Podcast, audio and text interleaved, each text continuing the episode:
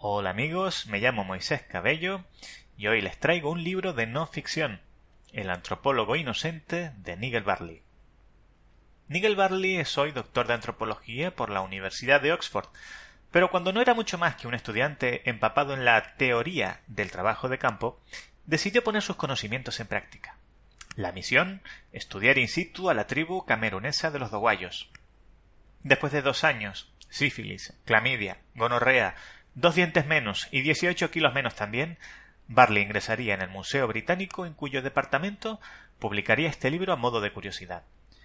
Sin embargo, fue tal el revuelo que causó que Penguin lo publicaría en formato de bolsillo más tarde con notable éxito.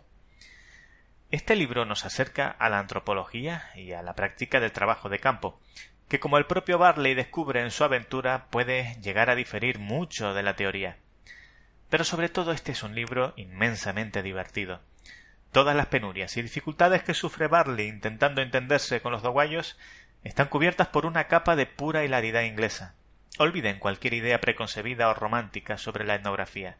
Barley las hace trizas durante su relato. Un texto divertido y accesible que hace mucho más familiar la antropología, borra todos sus clichés y nos acerca a otra cultura, al tiempo que vemos como otra cultura ve la nuestra. El antropólogo inocente de Nigel Barley, traducido por María José Rodellar y publicado por Anagrama. Un saludo y hasta el próximo libro.